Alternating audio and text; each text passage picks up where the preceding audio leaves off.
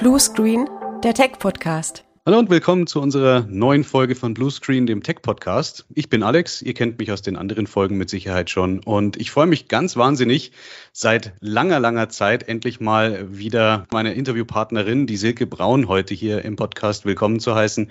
Die Silke habe ich 2019 kennenlernen dürfen, als es noch so richtig Veranstaltungen gegeben hat von Microsoft. Wir haben uns in äh, Frankfurt beziehungsweise nach einer Veranstaltung von Microsoft in Frankfurt kennengelernt. Die Silke ist von Quality Hosting und ähm, ja, Silke, freut mich wahnsinnig, dass du dir heute die Zeit genommen hast. Ja, danke Alex, freue mich auch sehr, heute hier bei deinem spannenden Podcast dabei zu sein. Magst du dich vielleicht unseren Zuhörern noch mal kurz ein bisschen vorstellen und erklären, was du bei der Quality Hosting so machst? Ja, klar, mache ich gerne. Vielleicht sage ich einfach ein bisschen zunächst was über unser Unternehmen, weil mit Sicherheit kennt nicht jeder die Quality Hosting. Von daher ähm, stelle ich uns einfach ganz kurz vor. Ja, wer sind wir? Wie du es richtig gesagt hast, wir sind ein ja, Microsoft Service Provider, wie das so schön sei, heißt. Wir sind also rein auf Microsoft Technologie fokussiert. Das schon seit über 24 Jahren. Und ja, wie, wie man es auch in unserem Firmennamen unschwer erkennen kann, so ursprünglich kommen wir tatsächlich so aus dem Hosting-Bereich.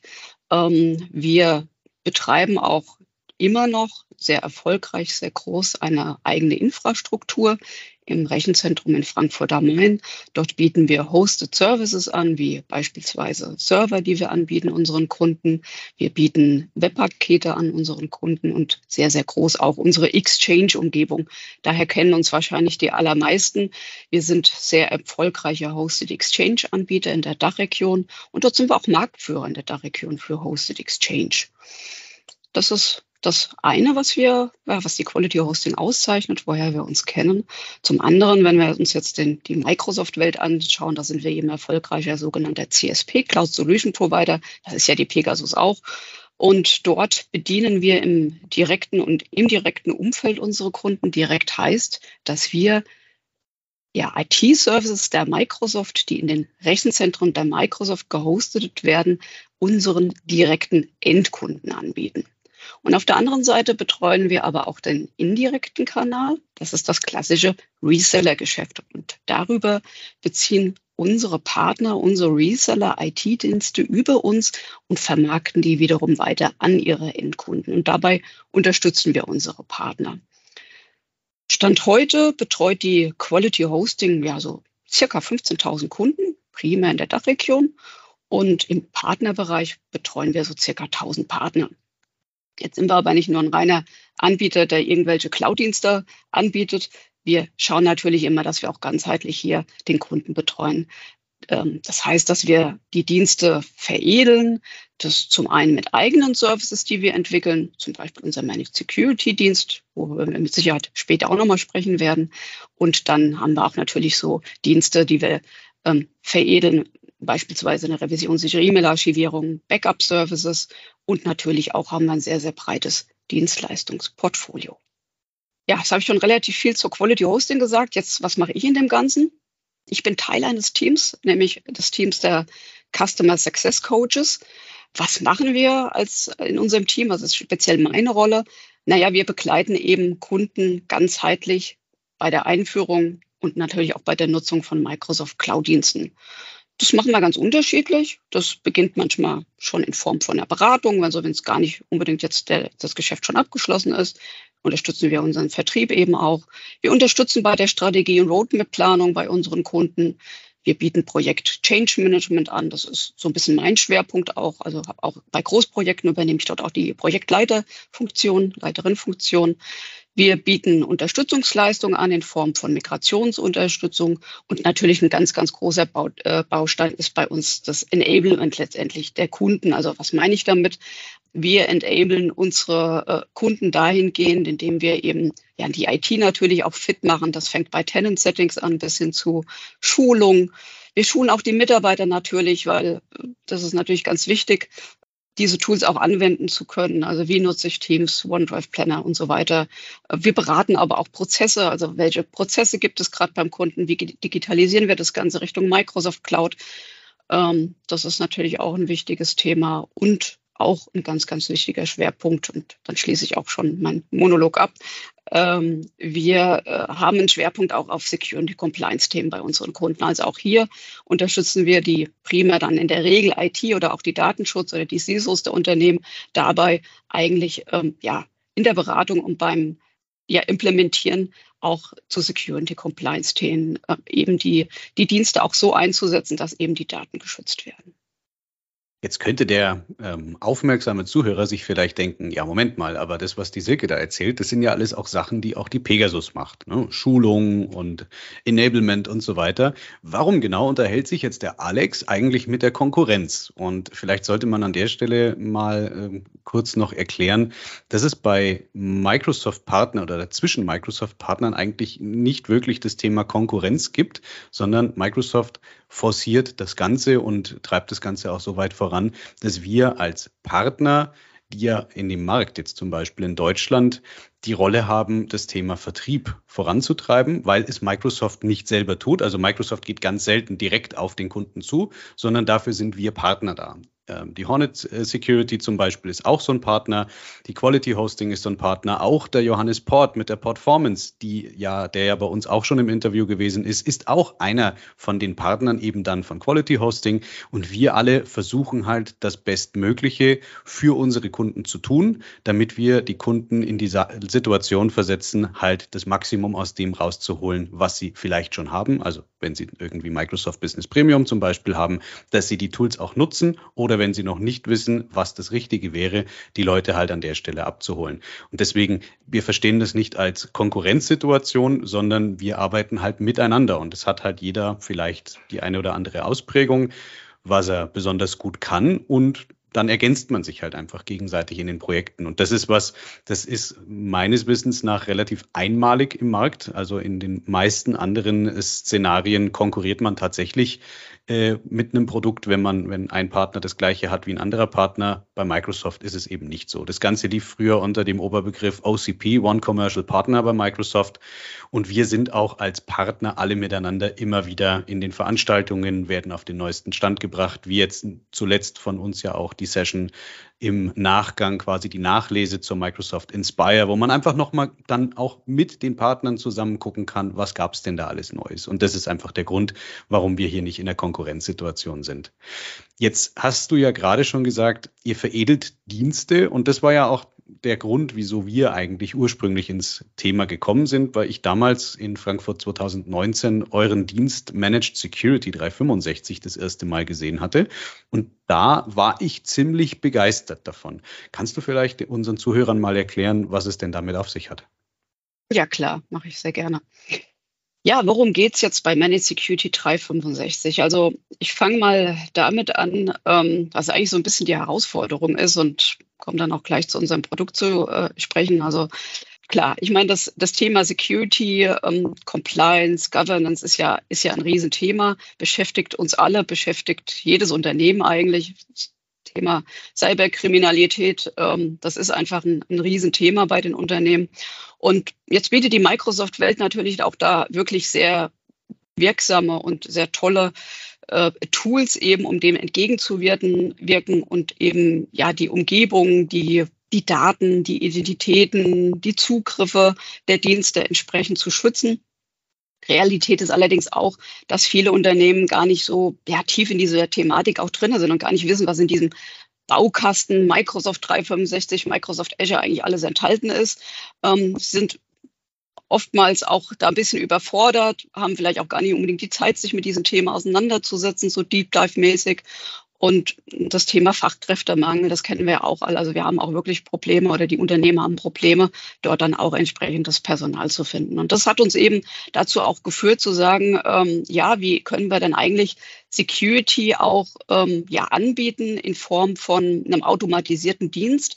Ähm, wie können wir das einfach bereitstellen und auch diesen Faktor ähm, Mensch da reduzieren, weil in der Regel ist es ja so, dass viele Dienstleister auch eher dann Workshops mit Kunden machen, Dienstleistungen, Professional Service anbieten. Und wir wollten dieses Thema einfach ähm, anders anbieten, automatisieren, um letztendlich auch ja, skalieren zu können, dass wir das, dass wir skalieren können, aber auch unsere Partner skalieren können und relativ schnell eben auch Microsoft-Umgebungen eben sicher gestalten können.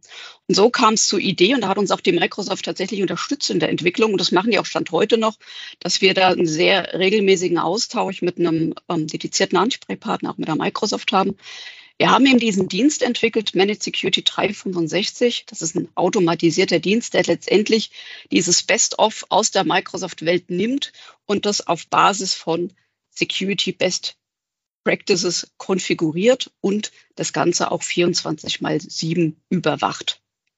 Damit meine ich, dass der Dienst quasi permanent auch trackt, ob die Einstellungen, die hier definiert sind, auch immer Bestand haben, weil auch das passiert natürlich mal in der Hektik, dass ein IT-Verantwortlicher vielleicht gerade mal etwas vergisst am Benutzer zu setzen, was er eigentlich tun sollte.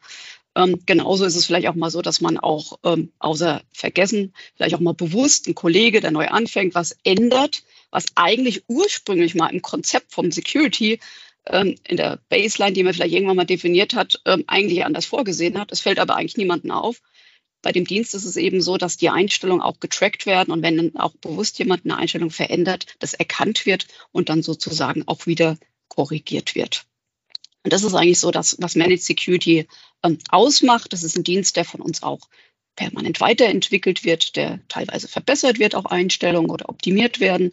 Es kommen neue Einstellungen dazu und wir versuchen natürlich auch immer zu sehen, zu schauen, ja, was bewegt unsere Partner, was bewegt unsere Kunden, um dort auch Dinge reinzubringen, ja, die so vielleicht auch gar nicht unbedingt der Microsoft-Welt vorgesehen sind, ähm, wo wir zum Beispiel auch gerade das Thema Reporting, Compliance, verschiedene Logs wo wir einfach Dinge viel länger aufbewahren, was mit Microsoft Bordmitteln erstmal per se so gar nicht machbar ist. Oder wo wir zum Beispiel jetzt auch versuchen, Use Cases abzubilden. Was ist denn ein typischer Use Case beim Kunden?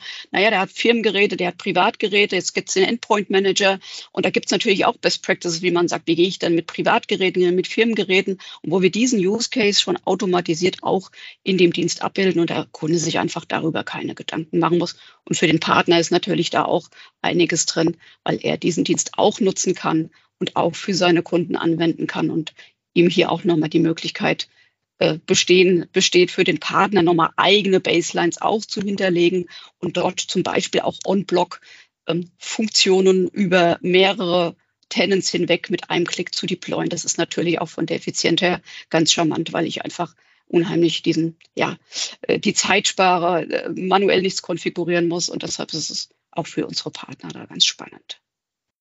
Ja, interessant ist es natürlich aus der Warte heraus, wie du gerade richtig erläutert hast, dass natürlich eine Menge Einstellungen möglich sind. Wir pochen zum Beispiel aktuell auch wieder auf dem Thema Multifaktor-Authentifizierung bei unseren Kunden rum. Und ja, dann sagen halt viele, ja, aber ich habe doch MFA für meine Leute aktiviert. Und wenn ich dann in den Tenant reinschaue, sehe ich, ja, das ist halt zu Fuß quasi aktiviert worden, weil jemand das erzwungen hat. Kommt aber jetzt ein neuer Mitarbeiter dazu, muss ich dran denken, das auch für den einzuschalten. Die nächste logische Schlussfolgerung wäre, okay, ich richte mir bedingte Zugriffsrichtlinien, Conditional Access ein. Da mhm scheitern aber viele schon dran, weil das halt auch nicht unbedingt einfach zu verstehen ist. So eine Conditional Access Richtlinie, wie richte ich das ein, wie funktioniert das, wie kann ich dann auch mal eine Testphase machen, wie sehe ich denn überhaupt, ob es funktioniert hat. Und da passt halt euer Produkt an der Stelle super dazu, weil man halt im Prinzip mit dem Kunden eine Baseline bespricht, erklärt auch, warum ist es gut, warum ist es schlecht vielleicht, es anders zu tun und dann das Ding einschaltet und dann ist es einfach da. Also das ist im Prinzip wie so der kleine digitale IT-Kollege, der sich halt automatisch permanent rund um die Uhr darum kümmert, dass die Einstellungen, die man festgelegt hat, halt auch entsprechend dann ziehen. Ne? Weil auch ein riesiges Problem, äh, Mitarbeiter verliert sein Handy, da war auch die Authenticator-App drauf, dann schalte ich jetzt den mal quasi frei. Er braucht keine Multifaktor-Authentifizierung zu liefern, weil ich ihn ausnehme in der Richtlinie. Ja, wer denkt jetzt genau wirklich noch daran, das nachher auch wieder einzuschalten, wenn der ein neues Telefon bekommen hat? Und das ist genau das. Also es reicht halt ein Mitarbeiter, der die Schwachstelle im Unternehmen äh, bietet oder bildet. Wenn es dann noch dazu einer mit administrativen Rechten ist, umso schwieriger. Und das sind halt alles Sachen, dass halt auch nichts vergessen wird. Also die Kontinuität der, der Security wird halt damit einfach wesentlich besser gewährleistet. Was natürlich dann auch eine große Rolle spielt, und das finde ich auch gut, gerade in den kleinen Plänen ist halt die Aufbewahrungszeit von Protokollen mehr so geht so. Also wenn wir dann Kunden haben, die dann zum Beispiel auch bei äh, riskanten Anmeldungen und riskanten Benutzern sehen, da war irgendwie im Januar was. Du kannst ja gar nicht mehr gucken, was denn da genau war, weil die Logs halt einfach schon weg sind. Und hätte ich jetzt so eine Lösung wie zum Beispiel Managed Security 365, könnte ich halt auch wesentlich weiter nach hinten gucken, um dann zu sehen, was war denn da eigentlich genau los. Und das ist halt klar, könnte man jetzt sagen, naja, kauf dir halt einen größeren Plan dann hättest du ein äh, erweitertes Log. Ja, aber erweiterter Plan, jetzt gerade so im kleineren Mittelstand, heißt dann halt auf einmal auch eine Preissteigerung um zwei, drei, vierhundert Prozent, je nachdem, welcher Plan das ist. Und ähnlich wie auch mit den anderen Add-ons, die wir ja auch im Portfolio haben, versuchen wir halt auch den kleinsten Kunden, der vielleicht nur eine Business Premium oder Business Essentials Lizenz hat, auf dem gleichen Sicherheitsniveau halten zu können oder das zur Verfügung zu stellen, wie es ein großer Microsoft 365 E5-Kunde vielleicht auch könnte, aber halt nicht zum Preis von einer E5-Lizenz. Wie schaut denn das drumherum bei euch so aus? Ich meine, wir haben uns jetzt, wie gesagt, lang nicht gesehen. 2019, da ist zwischendrin einiges passiert. Inwieweit hat sich denn eure Arbeitsweise oder die Anforderungen eurer Kunden und Partner äh, geändert? Was macht ihr heute anders als zum Beispiel im Dezember 2019? Ja, was hat sich verändert? Ähm, also wir haben tatsächlich, äh, sage ich mal, mit äh, seit Pandemiebeginn, aber da geht es uns äh, allen im, im, Geschäft eigentlich gleich. Das war einfach ein absoluter Beschleuniger für uns. Ne? Also wir haben ja mit den Kunden einfach, ja, also früher äh, ewig lange über Datenschutz zum Beispiel diskutiert, hatten sehr viel Vorbehalte. Jetzt waren die Unternehmen gezwungen, schnell zu handeln mit dem Run aufs Homeoffice. Und ähm, und was wir jetzt eben einfach bis heute in den Gesprächen merken, jetzt ist es einfach etabliert bei den Unternehmen. Ähm, es ist äh, üblich, im Homeoffice zu arbeiten. Stichwort Hybrid Work ähm, hat wirklich Einzug gehalten. Sprich, die Unternehmen, für die ist es eigentlich selbstverständlich, dass Mitarbeiter auch auch jetzt, wenn die Pandemie dann vielleicht auch mal offiziell irgendwann vorbei ist, ähm, auch wirklich das ein festes Thema ist mit, mit Hybrid Work. Und ähm, also sprich, man setzt einfach beim ganzen Verständnis, wenn man mit einem Kunden spricht, an einem ganz anderen Punkt an. Und das Thema Datenschutz ist da wirklich gar nicht mehr so ausgeprägt. Klar, das ist immer mal wieder ein Thema auch, äh, Microsoft Cloud und Datenschutz. Aber an sich sind die Unternehmen generell ähm, offener geworden. Auch die, ähm, ja, beschleunige Akzeptanz, aber auch die Möglichkeit, ähm, noch mehr auch Dienste in die Cloud zu verlagern. Das hat sich eben getan, auf deine Frage nochmal einzugehen. Das ist eben so das zweite große Feld, wo wir einfach gerade einen aktuellen sehr großen Interesse sehen, ist dieses ganze Thema Cloud-PC, Windows 365, Azure Virtual Desktop. Ähm, das sind Themen, die jetzt gerade sehr gut bei unseren Kunden auch ankommen, um eben zu sehen, naja, wir haben ja nicht nur jetzt das Thema, ich muss irgendwie äh, das Thema mit ähm, flexiblen Arbeiten abdecken. Aber wie ist es denn eben auch mit Hardwarebeschaffung? Da haben wir ja auch Riesenthemen. Und wie kann ich dann eben auch einen Arbeitsplatz aus der Cloud anbieten? Wie kann ich da auch skalieren? Wie kann ich jetzt, wenn ich auch eine hohe Fluktuation habe, einfach schnell Arbeitsplätze bereitstellen? Und das ist eben ein Thema, was uns gerade sehr beschäftigt, ähm, wo wir eben auch personell aufgebaut haben, Ressourcen geschaffen haben und wo wir eben im größeren Stil, also rund um Azure und auch Windows 365 eben hier versteckt Webinare, Workshops anbieten und dort das unseren Kunden anbieten und wir einfach merken, da ist ein wirklich sehr, sehr starkes Interesse an dem Thema, weil eben ähm, ja diese Skalierung und das, das schnelle einfach arbeiten können ein, ein Thema ist bei unseren Kunden. Jetzt muss man natürlich noch dazu sagen, äh, das wissen halt viele auch noch gar nicht. Terminal Server ist äh, abgekündigt, mehr oder weniger, im Sinne von mhm. mit Microsoft 365 Apps zu arbeiten, also Word, Excel, PowerPoint und Co. Auf Terminal Server ist für Windows Server 22 schon nicht mehr supported. Heißt, das wird natürlich damit auch automatisch einen Auftrieb in der Richtung geben, weil es wird nach wie vor Kunden geben, die vielleicht mit Thin Clients arbeiten oder mit Zero Clients oder mit externen Partnern zusammenarbeiten, die halt darauf angewiesen sind. Und da ist natürlich äh, Azure Virtual Desktop oder Cloud PC halt eine gute Alternative dazu. Muss man natürlich jetzt wieder umdenken, weil wir haben halt jede Menge Admins, die Terminal Server können. Aber AVD oder halt auch Cloud PC ist halt für die halt noch ziemliches Neuland. Wie siehst du denn da so die Entwicklung in eurer Kundschaft? Ist das ein Thema, wo die Leute schon drauf aufspringen oder ist jetzt das wieder, ich sag jetzt mal so, wie bei anderen Dingen vor der Pandemie so, dass da doch eine gewisse verhaltene Stimmung existiert und wir werden dann nächstes oder übernächstes Jahr alle komplett überrannt mit Anfragen, so wie 2020 mit, hey, ich muss jetzt ins Homeoffice, heißt es dann in 23, 24, oh nein, mein Terminal-Server ist out of the support. Ich brauche jetzt hier sofort irgendwie eine Lösung. Mhm. Ah, ich würde so beantworten, dass schon ein recht starkes Interesse da ist. Also wir leben es gerade, kann ich ruhig mal ein bisschen aus dem Nähkästchen plaudern. Ähm, wir haben, wir muss kurz überlegen, seit vier Monaten bieten wir wöchentliche Workshops an zum Thema Teams Essentials, zum Thema Security in der Microsoft Cloud, Schwerpunkt eben Microsoft 365 und jetzt seit, ähm, ich meine, fünf Wochen äh, Windows 365, kostenfreie Webinare, die sind in 0,0 ausgebucht. Ähm, wir haben das ein bisschen bewusst gedeckelt, weil wir auch wirklich in die Interaktion in den Webinaren mit unseren Interessenten einsteigen wollen. Und da sind wir ein bisschen überrascht, dass es doch so stark Interesse äh, herrscht hier bei unseren Kunden, so stark auf Interesse trifft. Von daher mal schauen. Ähm, wie schnell da so auch wirklich dann die Bereitschaft ist, mal ein POC zu machen oder mehr noch in das Thema einzusteigen. Ähm, das Thema AVD ist definitiv bei unseren Kunden auch schon lange angekommen. Also da haben wir schon sehr viele Projekte am Laufen auch. Ähm, und Windows 365, gut, muss man sagen, auch hier für die Hörerschaft, vielleicht ist es ein relativ neues Produkt, ist jetzt gerade ein Jahr alt geworden, äh, Windows 365. Also da muss man auch mal ein bisschen jetzt so die Entwicklung sehen. Ähm, da kommen auch immer natürlich mal ein paar Neuigkeiten dann von Microsoft hinzu. Aber da muss ich sehen, also ich sehe da ein Riesenpotenzial, muss ich sagen. Und Interesse ist sehr stark da. Und ähm, ich glaube, das wird, ja, wird relativ schnell gut ins Rollen kommen.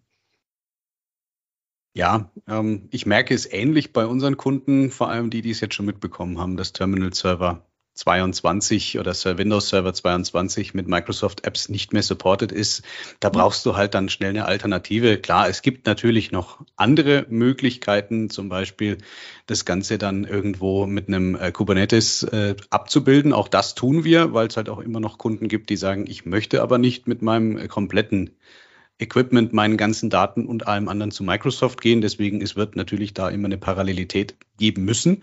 Aber mhm. wir merken das auch. Also, und es funktioniert ja. Man muss auch sagen, mhm. ich bin absolut überrascht. Ich habe ja 2000 21 dazu auch eine äh, längere Webinar-Session dazu mal gemacht. Es funktioniert. Also man, die Einstiegshürde ist bei weitem nicht so hoch und vor allem muss man es auch kostentechnisch mal sehen. Äh, das, was früher halt dann noch die ähm, RDS-Calls zusätzlich an Lizenzkosten verursacht haben und so weiter, das wird ja durch die Pläne doch ein, einigermaßen gut auch gedeckelt und abgedeckt. Ähm, du musst dich halt im Prinzip nur entscheiden, wie performant muss denn mein Rechner sein und will ich vielleicht tatsächlich die Windows 10, Windows 11 Multi-User-Funktionalität, die es ja nur in der Microsoft Cloud tatsächlich gibt, nutzen nutzen? Möchte ich in die Breite oder in die Tiefe runterskalieren? Möchte ich vielleicht fünf Leute auf ein performantes Windows 10 oder Windows 11 Gerät gleichzeitig lassen? Oder brauche ich personalisierte Desktops? Auch für Schulungsumgebungen natürlich eine gute Geschichte, wenn ich sage, ich klone mir jetzt, ähnlich wie es ja in der Vergangenheit und seit Jahren zum Beispiel mit VMware Horizon auch schon gegangen ist, ich klone mir jetzt hier 20 Rechner, die sind für die Schulung da und nach der Schulung schmeiße ich sie wieder weg. Da hat kein Mensch mit einem Image irgendwie rumhantiert. Es werden Vorlagen verwendet dafür. Und das ist halt auch was, was halt auch wieder die IT entlastet, weil, du hast es gerade gesagt, Fachkräftemangel der Fachkräftemangel macht an der Stelle natürlich nicht Halt. Also wir haben auch hier das Problem, heute noch jemanden zu finden, der für ein Schulungszentrum zum Beispiel die Rechner am Ende der Woche platt macht und für den Montag neu vorbereitet. Ja, die Leute sind halt einfach nicht mal eben verfügbar. Und dafür ist es natürlich auch eine ganz tolle Möglichkeit, einfach um solche Dinge dann auch damit zu tun. Wie sieht's denn aus dem Bereich Security dann aus? Gibt es denn da noch Vorbehalte von eurer Kundschaft oder merkt ihr denn da noch eine gewisse Skepsis, dass die Leute sagen, na ja, jetzt bin ich ja schon mit Kollaboration zum Beispiel mit Teams ein Stück rausgegangen, ist okay. Exchange, hm, den muss ich dauernd patchen, wenn ich ihn im eigenen Haus habe, ist auch okay, wenn der weg ist. Aber jetzt auf einmal reden wir hier komplett über Betriebssysteme. Wie ist denn da so die Haltung und wie argumentiert ihr denn dann mit euren Kunden? Es ist immer noch schon ein Thema bei Kunden, wo man sagt, ja, brauche ich das denn wirklich? Und jetzt habe ich doch schon die SKU und bin ich nicht sicher, wo wir zum einen auch erstmal den Kunden begreiflich machen, ja, du musst die Dinge natürlich auch konfigurieren, also auch ein bisschen da äh, begreiflich machen, wo einfach die Herausforderung ist. Ähm, ansonsten muss ich sagen, hat sich schon auch jetzt wieder, ja, im letzten Jahr vieles getan. Ich meine, das erleben wir ja und wir lesen es ja auch regelmäßig. Ähm, Cybersecurity oder die Angriffe, das ist halt ein Thema. Und mal ehrlich, äh, Erpressungsfälle äh, mittels Verschlüsselungstrojaner ist halt auch viel lukrativer als mit Drogendealen. Das hört man auf jeder Microsoft-Veranstaltung. Und ähm, die Einschläge, sage ich mal, die werden, die kommen auch immer näher. Also wir haben Kunden, die durchaus sagen, hier mein Mitbewerber ist betroffen worden oder jetzt haben wir hier eine komische Phishing-Mail erhalten. Also wir kommen, Kunden kommen mit dieser Aufregung, mit diesen Sorgen auf uns zu und sagen, ja, wie, wie sicher bin ich denn jetzt eigentlich? Was muss ich denn machen? Also das, das, das ist äh, tatsächlich der Fall, dass da ähm, Bewusstsein herrscht, dass da eine Angst auch ist, dass man schauen muss, wie kann ich das eben entsprechend optimieren.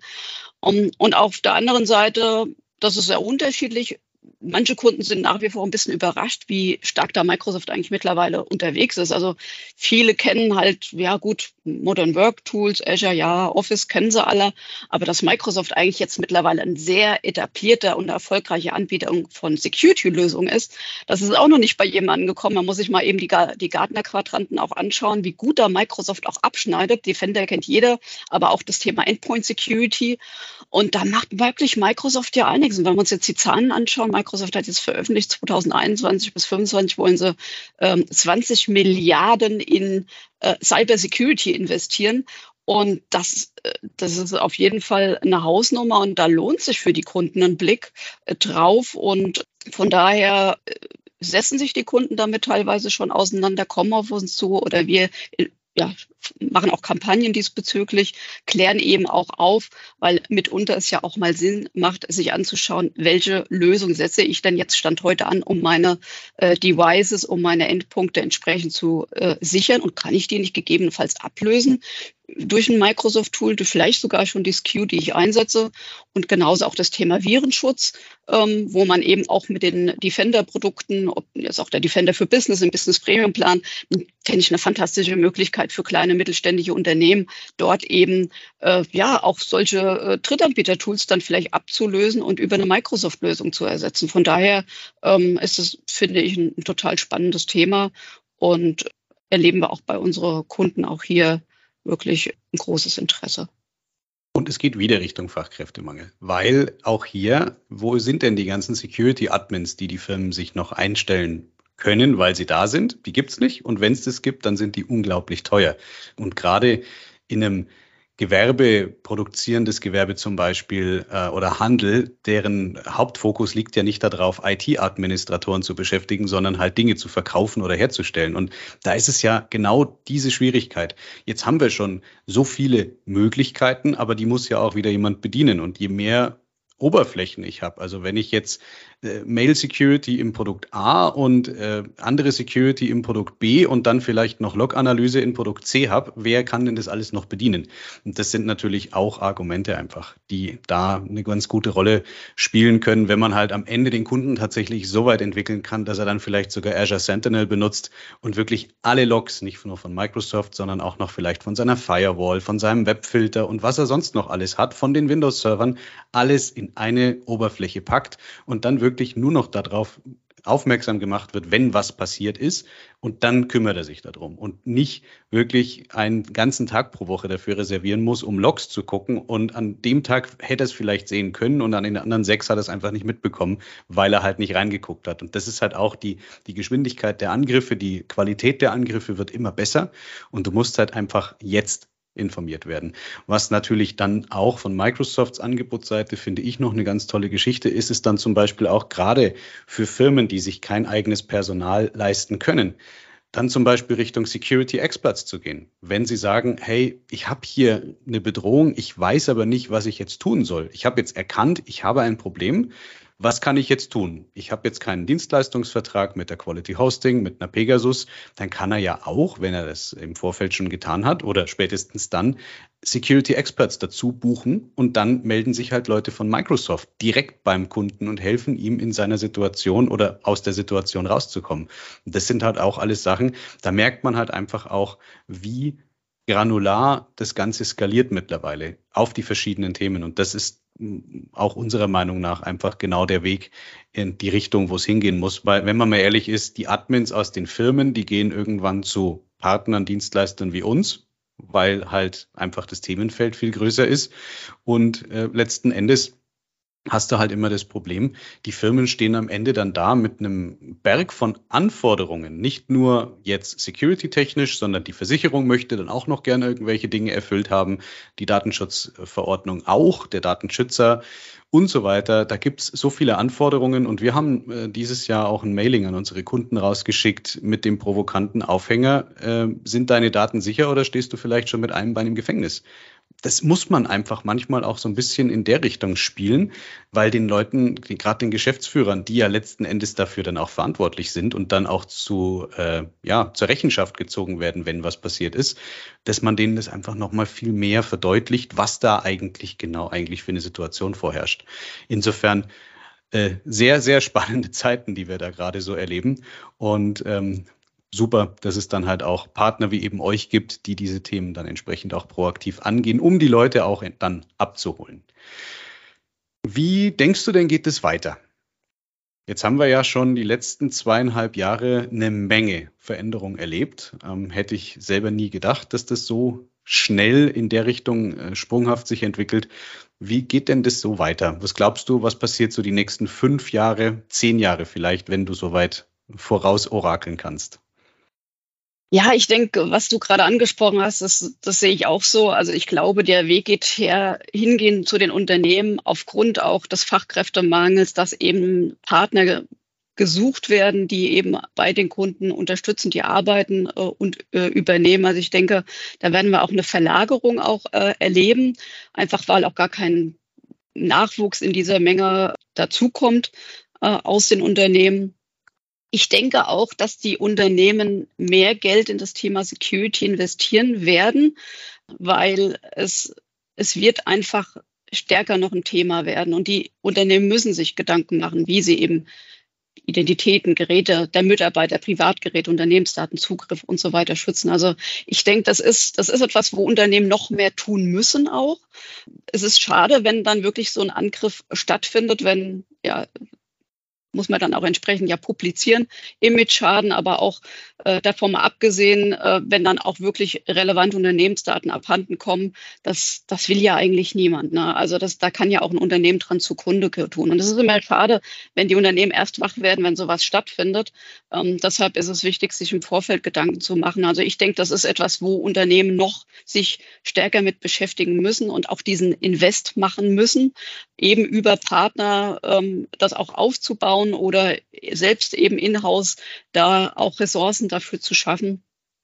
Und ich denke halt generell, jetzt spreche ich ein bisschen breiter, muss ich, glaube ich, generell auch gerade in Deutschland die äh, digitale Welt ähm, noch mehr etablieren. Ich habe gerade die Woche einen Beitrag gehört.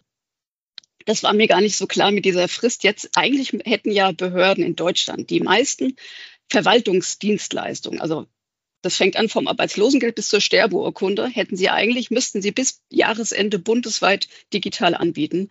Das ist eine Vorgabe, die 2017 ähm, verabschiedet wurde. Und das ist wahnsinnig schlecht, was bis dahin, bis Stand heute wirklich ähm, realisiert wurde. Das ist natürlich von Bundesland zu Bundesland auch wieder unterschiedlich, aber unterm Strich sind es wohl etwas, so um die zehn Prozent habe ich jetzt da gehört in diesem Beitrag.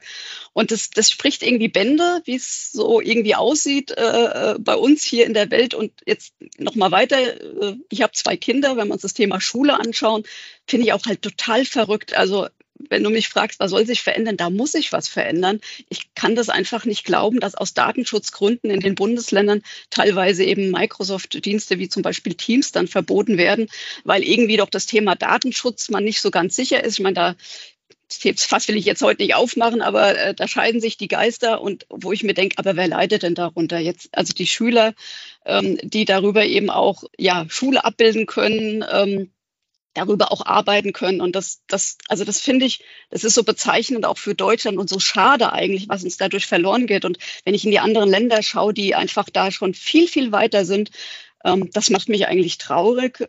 Und stattdessen hat dann mein Sohn letztes Jahr mit Big Blue Button gearbeitet, wo ich mir gedacht habe, um Himmels Willen, was ist das denn? Eine Open-Source-Lösung, wo in Besprechung mit äh, dem Lehrer dann wildfremde Menschen sich reingehackt haben und schlimme Dinge passiert sind auch. Unglaublich. Ja, und das ist ein Thema, wo ich sagen muss, das muss sich aus meiner Sicht ändern. Ja, es fehlt halt einfach die Zentralregulierung für solche Dinge. Ähm, aber da hatte ich ja auch im Interview mit Joshua Tree schon drüber gesprochen. Es fehlt halt einfach die Weitsicht auf die Dinge. Es wird halt meistens nur von Legislaturperiode zur nächsten Legislaturperiode nachgedacht und äh, Dinge dann irgendwie entschieden.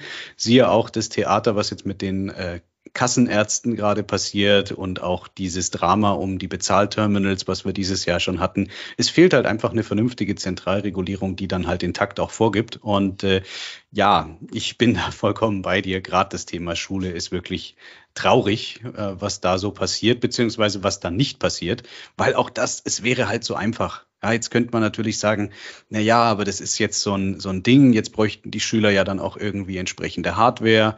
Äh, die bräuchten dann die Lizenzen, die bräuchten alle vernünftig Internet. Und auch das, es könnte so einfach sein, ja, wenn du auf die Menge der Schüler gehen würdest. Aber dann sind wir ja schon wieder auf einer Bundesebene. Der Bund sagt ja mittlerweile, nö, nö, nö, das ist Ländersache. Also wir haben hier Budgets und die Länder machen, was sie wollen.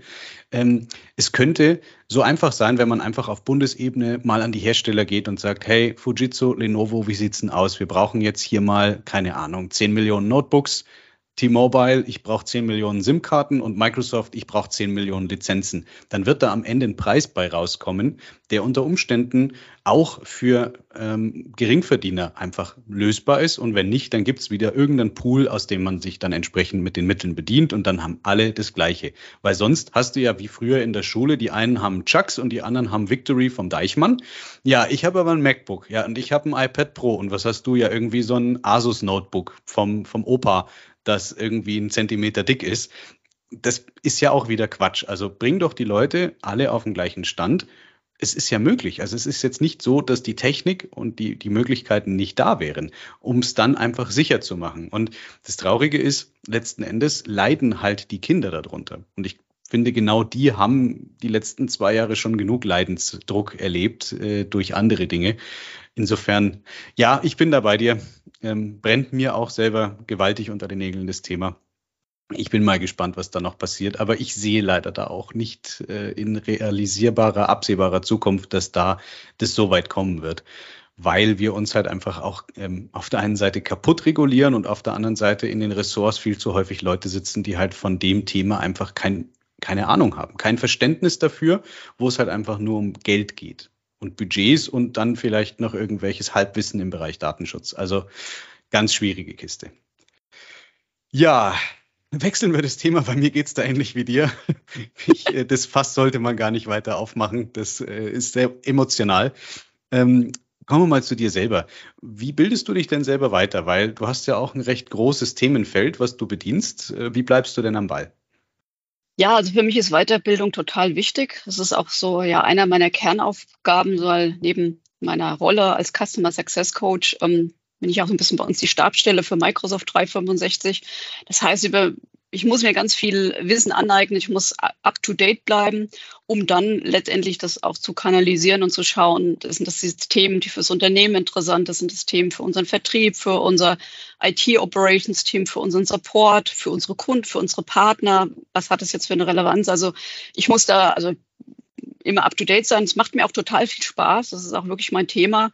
Ähm, ja, was, welche Kanäle verfolge ich? Ähm, also für mich, bei mir startet meistens der Tag und in der Regel abends auf der Couch endet er auch so, dass ich nochmal diverse Portale durchforste. Ich bin aktiv, sehr aktiv auf LinkedIn. Ich lese diverse Online-Portale mit dem Schwerpunkt Microsoft, Heise, Golem, Dr. Windows. Ich bin äh, in der Microsoft Tech Community relativ aktiv. Ähm, dort werden natürlich gerade von Microsoft selbst, selbst immer sehr schöne, gute Webinare auch angeboten und auch Veranstaltungen letztendlich von Microsoft zu bestimmten Themen. Ähm, die ähm, ja, schaue ich mir dann in der Regel eben auch an. Wenn ich die Möglichkeit habe, jetzt wie nächste Woche bin ich dann auch mal wieder vor Ort bei der Microsoft. Ähm, und ähm, ja, das sind so die Medien, die ich nutze, um jetzt mich selbst weiterzubilden, up-to-date zu bleiben, entsprechend auch zu kanalisieren. Es gibt ja dann auch von Microsoft selbst die sogenannte Fast Forward Community. Ähm, ja, das ist äh, ein ganz interessantes Netzwerk, weil, ähm, wie Alex ja eingangs auch gesagt hat, das Thema Partnering kann ich auch nur unterstreichen, ist ja auch für Microsoft sehr wichtig. Und Microsoft macht ja den meisten Umsatz tatsächlich auch über Partner. Und ähm, das wird auch ganz groß geschrieben. Und Microsoft hat auch ähm, ja, festgestellt, dass es dann zu einem erfolgreichen Abschluss und auch ein erfolgreicher Kunde kommt, wenn Partner zusammenarbeiten. Und deshalb wird das auch wirklich von der Microsoft sehr stark gefördert, auf unterschiedliche Arten und Weisen. Es gibt eben diesen, diesen Kreis von ausgewählten Microsoft-Partnern, wo dann eben ähm, Teilnehmer dabei sind. Das nennt sich Forst Forward. Und in diesem Netzwerk, sage ich mal, trifft man sich regelmäßig virtuell oder jetzt auch teilweise wieder vor Ort. Ähm, es gibt immer wieder verschiedene Vorträge. Man hat auch Termine mit Microsoft Leadern, Leadership entsprechend auch im Austausch. Also ist direkt auch dort ganz vorne mit dabei, bekommt Neuigkeiten mit. Und das Thema Netzwerk wird dort groß geschrieben, der Austausch untereinander und auch das Thema Weiterbildung. Und deshalb ist auch hier die Möglichkeit für uns, für mich jetzt gegeben, darüber dann auch Weiterbildung quasi zu buchen oder werden äh, ja hier themenmäßig auch angeboten. Das sind manchmal ja, Technologieveranstaltungen dann dort für diese Partner. Aber da geht es dann auch manchmal so um ja, Leadership-Themen oder auch um, was weiß ich, wie, wie kann ich dann irgendwie auch äh, interessanter ein Webinar gestalten? Also was sind so die Hacks, um als Moderator mein Publikum zu begeistern ähm, oder irgendwelche anderen rhetorischen Dinge? Also es ist ein relativ breites Thema, äh, Themenfelder, die da angeboten werden. Und das finde ich auch eine super Möglichkeit. Und das ist zum Beispiel eben auch ein Kanal, den ich da sehr gerne nutze.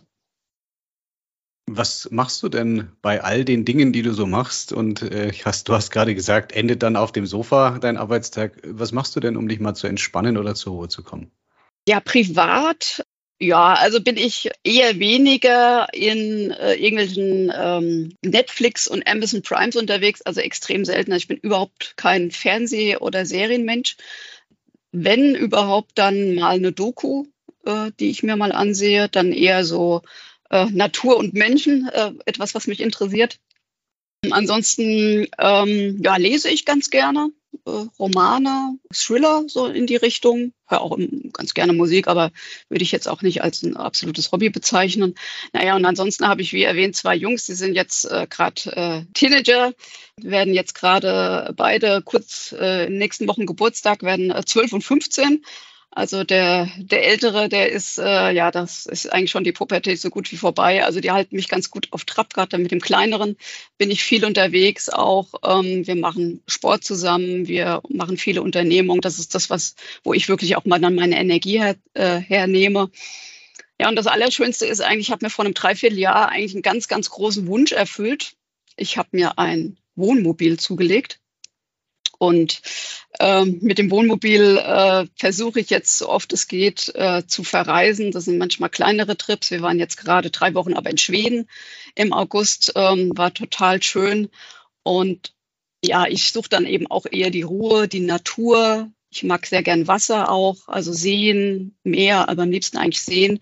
Und das finde ich alle gerade in Schweden, findet man eigentlich alles, was man braucht zum Runterkommen, zum Entschleunigen. Und ja, daher da ziehe ich eigentlich so meine, meine Energie wieder und ähm, ja, um dem, dem hektischen Arbeitsalltag wieder motiviert und fit zu sein.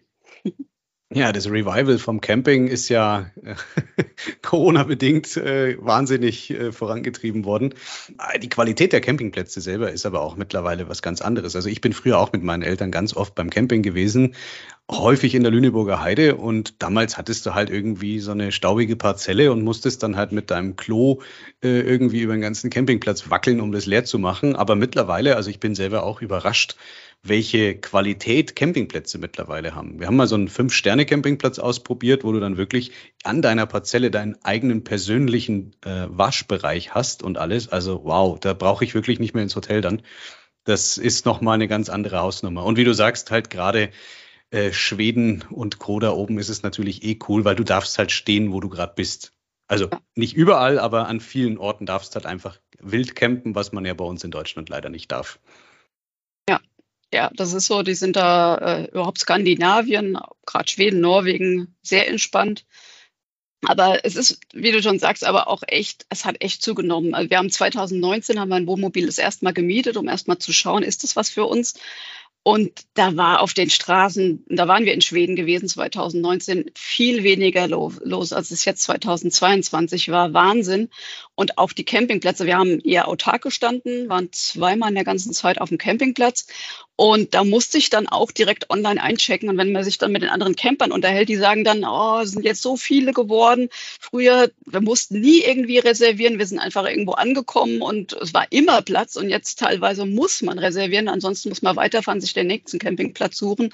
Also das sind auch viele, die natürlich sagen, also das ist ja eigentlich das, was ich am Camping so mag, die Flexibilität, die Freiheit, ich habe jetzt Lust loszufahren, ich fahre jetzt los, wo ich hin will und dass da so ein Stück weit, gerade wenn es Plätze sind, die sehr begehrt werden, jetzt dann auch noch reserviert werden, gebucht werden und weil es auch gar niemand es geht, weil der Andrang so groß ist, ist auch ein bisschen schade, aber ich glaube, so dramatisch ist es aber auch noch nicht. Ich meine, ich kann das verstehen. Ich bin ja jetzt erst Neuling in dem Business, dass das natürlich manche nervt. Ich habe es jetzt noch nicht erlebt in der kurzen Zeit, wo ich jetzt unterwegs bin, aber ähm, ich glaube, es geht noch, aber es wird aber auch wirklich ordentlich nachgelegt. Also wenn ich mir das auch ansehe, allein in Deutschland, die ganzen Campingplätze, die da entstehen, das Angebot auch für die Fern- Entsorgungsstelle, also das ist schon echt toll und ähm, ja, ist schon eine schöne Sache. Ja, das Thema Nachfrage ist noch nicht zu Ende. Ein Bekannter hat mir neulich erzählt, er hat sich sein Wohnmobil bestellt und äh, mhm. das dauert jetzt, glaube ich, schon auch irgendwie 12, 13 Monate Abbestellung. Ja. Und der Verkäufer hat ihm gesagt, also zwischen Bestellung und heute hat das Fahrzeug schon eine Preissteigerung von 17 Prozent erlebt im Markt. Also im Prinzip, er könnte das Ding direkt weiterverkaufen, wenn es dann fertig produziert ist und hätte sogar noch Geld damit verdient. Also es ist verrückt einfach. Wahnsinn, ja. Wahnsinn. Ja, da hatte ich gerade noch Glück gehabt. Das war der richtige Moment, äh, die richtige Zeit und gut, dass ich das gemacht habe. Und ja, ich glaube, wenn ich den jetzt verkaufen würde, wäre auch nochmal ein anderer Preis. Ich habe ihn gebraucht, aber gekauft, muss man sagen. Ist jetzt äh, Baujahr 2004, ähm, ein Hümer, ähm, ein Hümer-Camp. Äh, also nicht so ein ganz alter, aber auch keinesfalls neu. Finde aber hat totalen Charme, also wunderbar und auch noch zu einem ganz äh, guten Preis. War zwar teuer, aber war noch akzeptabel ich glaube, das ist jetzt schon wieder deutlich anders. Mein Schwiegervater, der sucht auch gerade äh, ein größeres Modell, der sagt, seid froh, dass ihr den da gekauft habt. Also im Moment, das ist unbezahlbar. Hast du denn abschließend für unsere Zuhörer und Zuhörer, Zuhörerinnen noch eine Nachricht oder eine Botschaft, die du so am Ende der Folge mit auf den Weg geben möchtest? Ja, gerne mal ein persönliches Statement. Wir haben ja jetzt eigentlich primär über ja, Digitalisierung, äh, Cybersecurity, ähm, Microsoft-Geschäft gesprochen. Das ja, ist natürlich, dafür brenne ich auch, wichtiges Thema. Und ähm, was mir persönlich immer auch sehr am Herzen liegt, womit ich mich auch wirklich sehr beschäftige, ist auch immer so dieses Thema ähm, der Menschlichkeit, des menschlichen Miteinanders. Und ich glaube auch gerade da hat sich leider in den letzten zwei Jahren auch vieles entwickelt innerhalb der Gesellschaft und auch jetzt in kürzerer Vergangenheit, wo ich so ein bisschen das Gefühl habe, hm, ob sich da so ein bisschen die Gesellschaft äh, spaltet und auch wie man so miteinander umgeht. Und ich finde, wir sollten uns bei allem ähm, immer wieder mal auch Gedanken machen. Ja, was ist meine Meinung? Höre ich so auf das, was mir so von außen gegeben wird. Was bedeutet es für mich, für meine Familie, für mein Gegenüber? Einfach dieses Menschsein auch wieder mehr im Blick zu haben. Und das Menschsein, das fängt ja immer bei uns selbst an. Und ähm, deshalb für mich ist immer das Thema auch Achtsamkeit mit sich selbst gegenüber, achtsam sein, sich nicht wegen allem verrückt zu machen, ja einfach zu schauen, wie geht's mir gerade, wie gehe ich mit den Themen um, warum geht's mir so, was sollte ich anders machen und natürlich auch sein Gegenüber immer im Blick zu haben, die Kollegen, die Kunden, die Partner. Ja, wie geht's meinem Gegenüber gerade? Was ist das überhaupt für einer? Gehe ich wertschätzend mit ihm um, auch wenn ich mich vielleicht gerade über ein Thema ärgere? Ähm, also das sind eben immer Themen, über die ich mir Gedanken mache, die für mich ganz wichtig sind, auch immer zu sehen. Ich schaue jetzt nicht, was der jetzt für eine Schwäche hat, sondern ich schaue halt eher, was hat denn der eigentlich für Stärke und für Talente und wie kann ich eigentlich diese unterstützen, wie kann ich die fördern.